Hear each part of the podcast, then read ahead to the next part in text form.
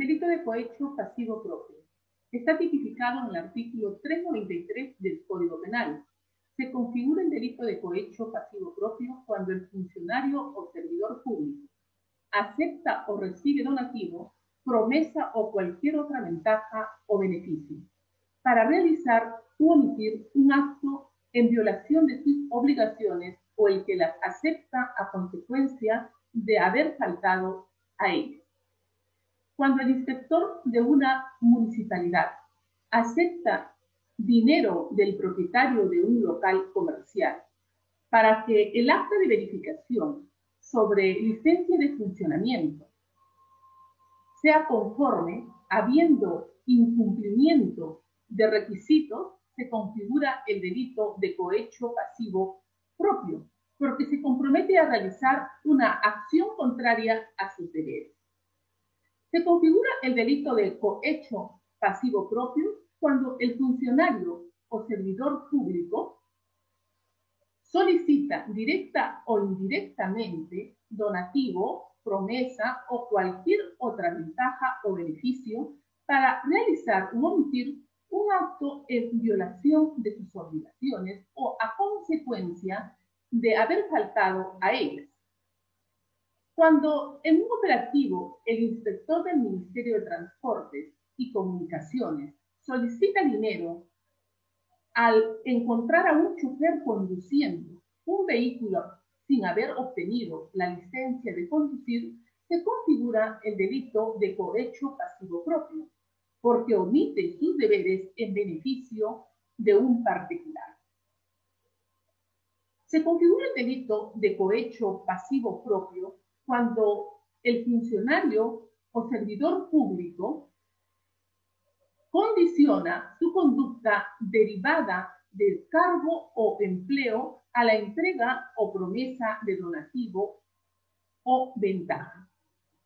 Cuando el secretario académico de una universidad pública condiciona la emisión de una resolución a la entrega de dinero, se configura el delito de cohecho pasivo propio porque condicionó una acción propia de su cargo con la entrega de dinero. El bien jurídico protegido es la imparcialidad en la actuación administrativa.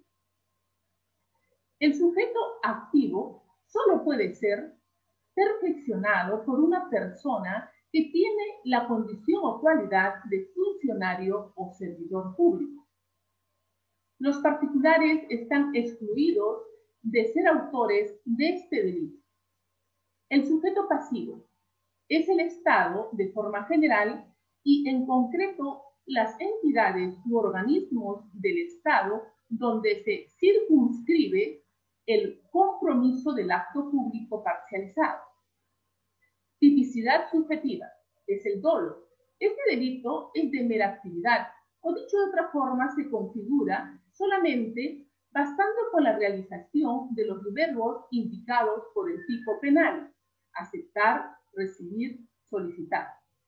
Tipicidad objetiva. Para determinarla, se analiza tres elementos importantes, los sujetos, la conducta y el objeto material, para precisar cosa o persona sobre la que se produce el delito.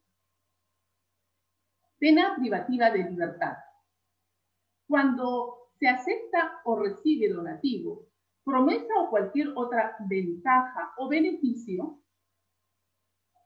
para realizar o omitir un acto en violación de sus obligaciones o el que las acepta a consecuencia de haber faltado a ellas, la pena privativa de libertad es no menor de 5 ni mayor de 8 años, más la correspondiente inhabilitación y con 180 a 375 días multa.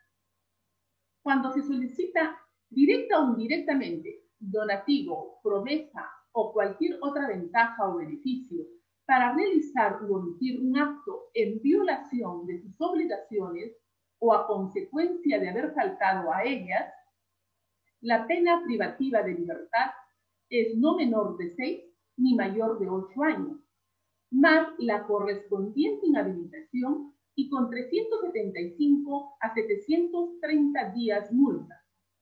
Cuando se condiciona su conducta funcional derivada del cargo o empleo a la entrega o promesa de donativo o ventaja, la pena privativa de libertad es no menor de 8 ni mayor de 10 años, más la correspondiente inhabilitación y con 375 a 730 días multa.